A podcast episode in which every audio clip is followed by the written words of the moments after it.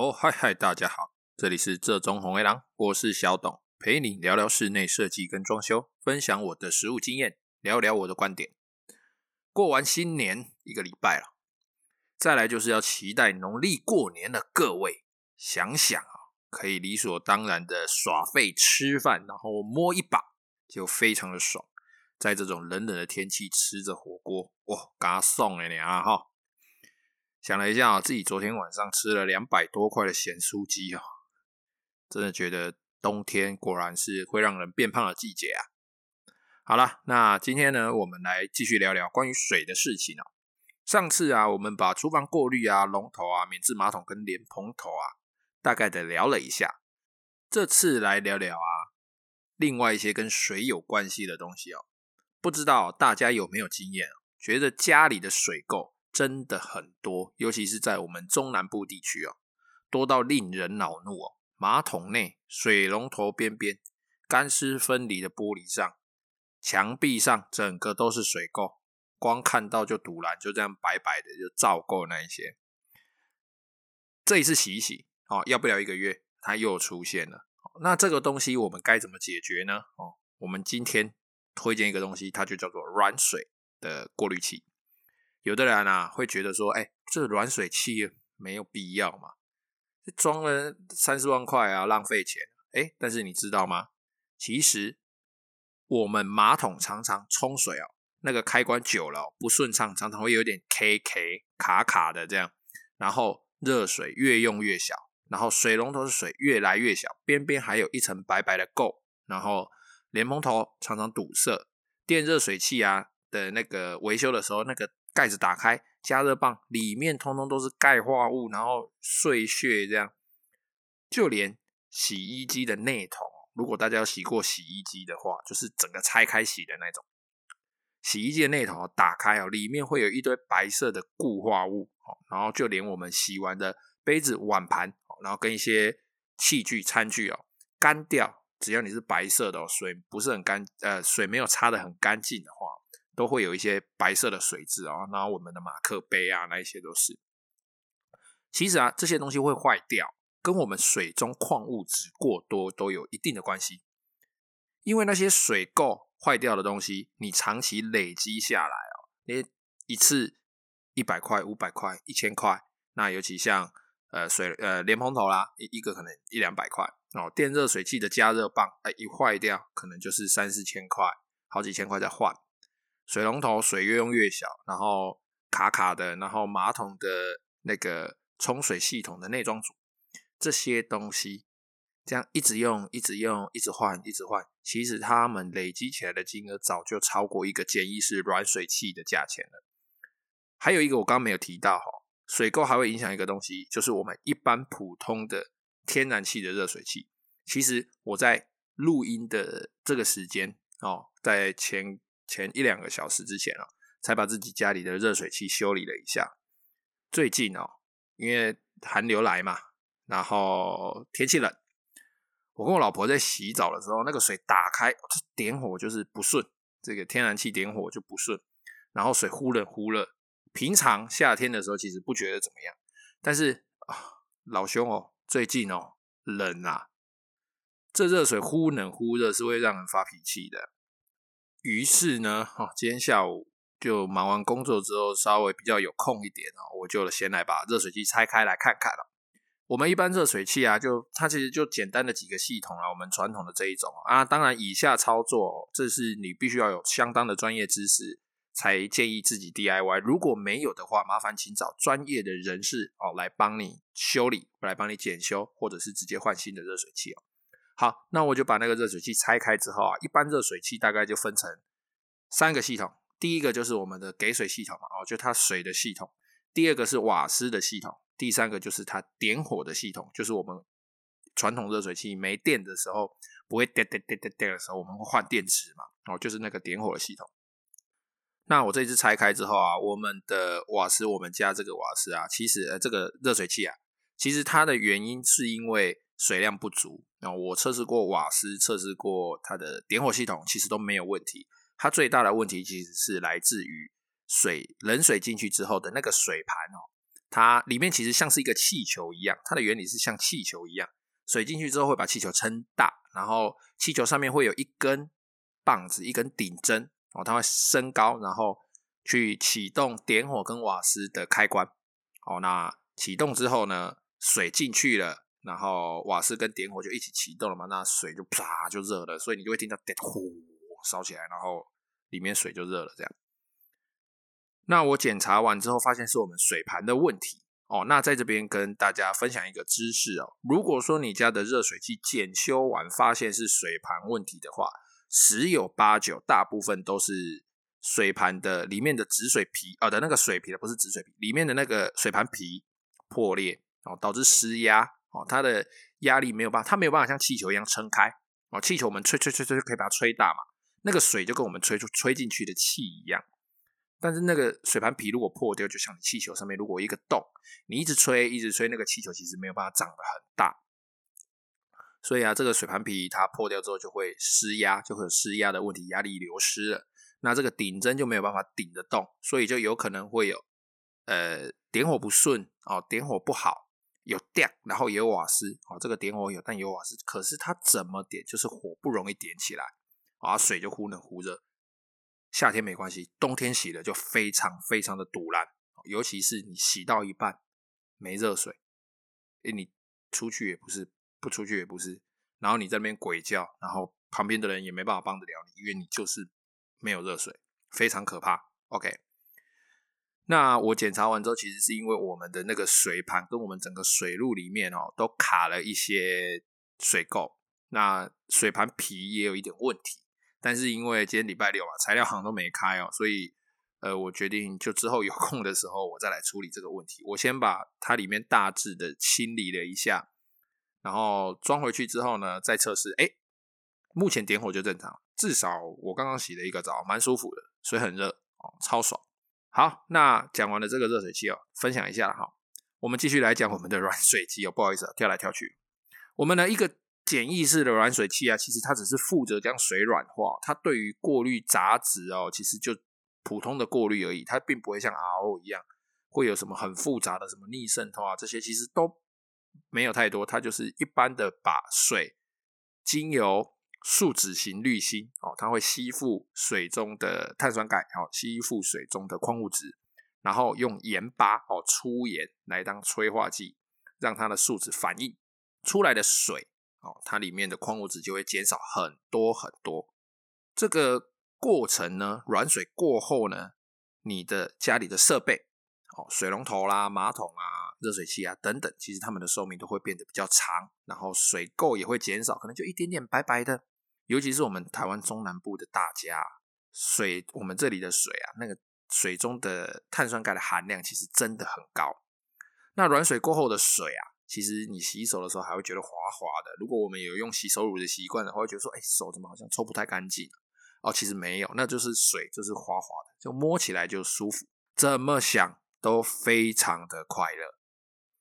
那一般呢、我们大楼装置软水器的位置，通常会在进水口哦，就是大楼整全户供水的那个主要进水口的位置，那附近。有空间的话，我们就可以装附带储水桶的软水器啊，可能是在后阳台，可能是在厕所里，当然它会占占据掉一一定的空间啦。这我们就是依照你自己的情况来做选择。那另外一种就是，它是可以装简易式的软水过滤器，它更小，它可以直接装在管路跟管路的中间，直接吊着，可能是吊在天花板上，可能是挂在墙壁上，直接水过滤之后就供给我们全户的用水，然后它是有经过软水的。这样子，我们家里的设备在使用上啊，不管是洗手、喝水等等的，其实都会比较没有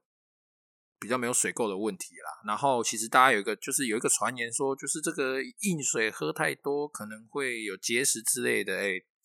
想想其实是有可能。从化学的角度、从物理的角度上来想的话，的确是有可能，可能会产生肾结石吧。可是，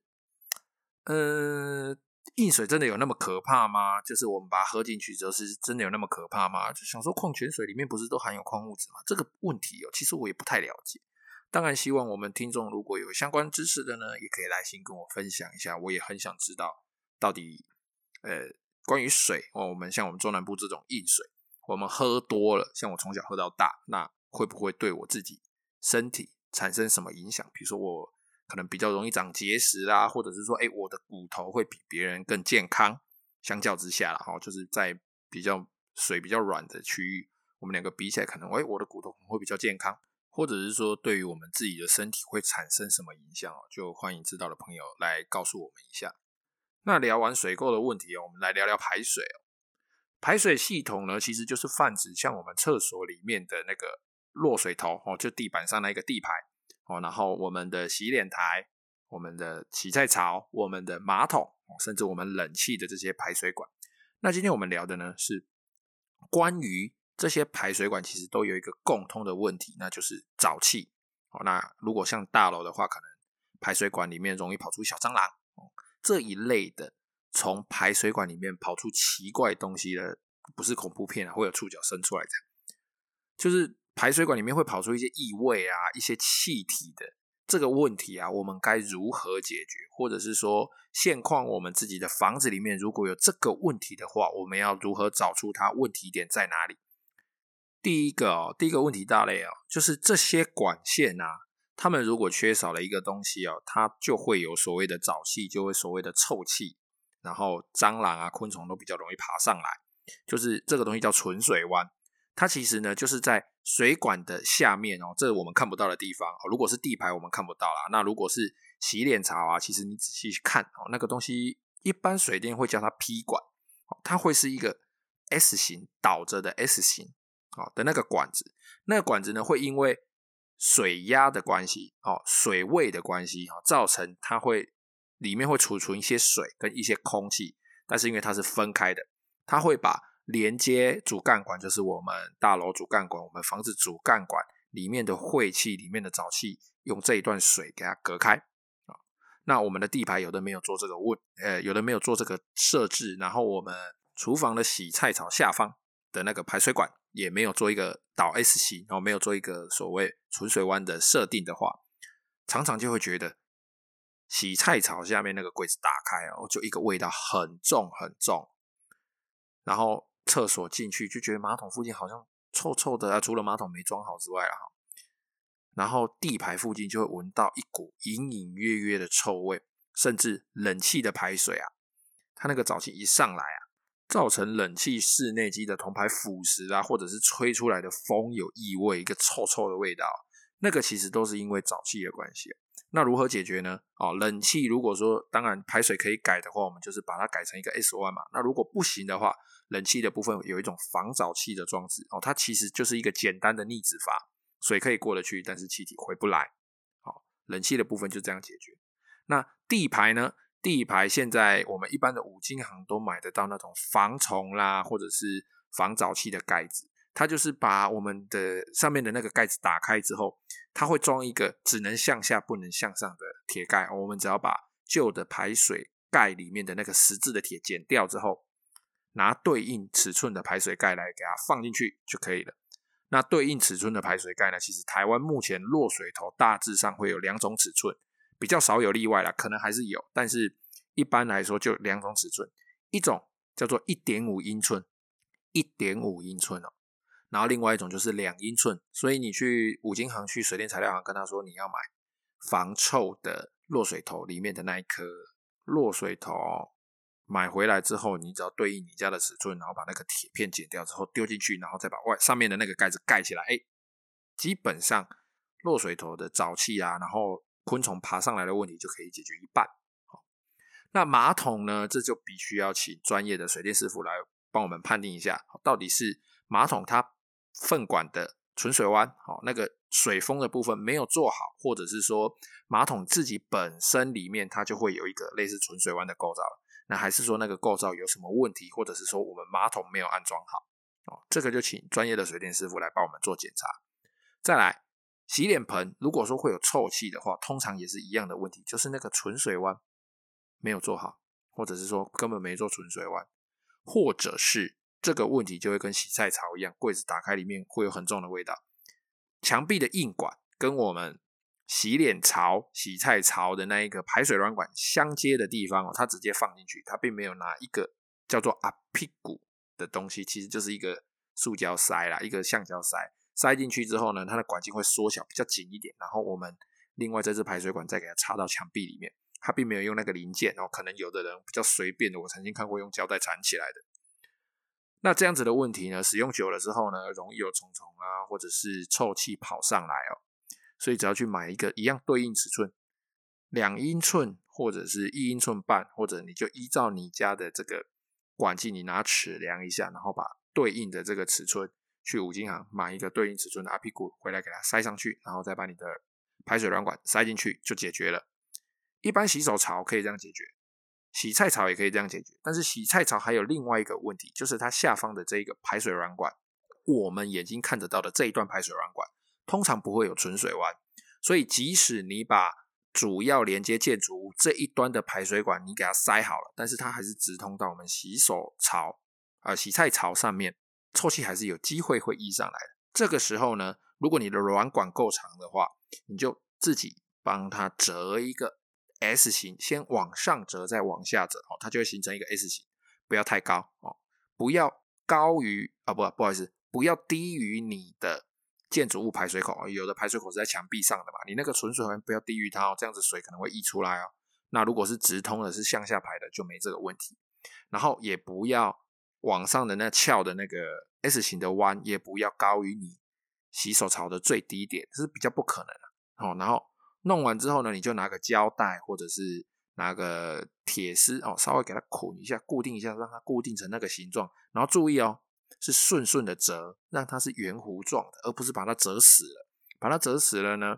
这个软管有可能会破掉。你一洗手，古也灶台啊，整个这个琉璃台啊，下面有整个都是水哦，然后可能会发出可怕的味道哦。所以在折的时候要小心一点。那如果不会的话，一样，我们就请专业的人士来帮我们的忙。付出一些钱，然后请他帮我们好好的弄好，大家都开心。这样，好了，那看看时间也差不多了，今天就先这样子喽。谢谢各位的收听，拜拜。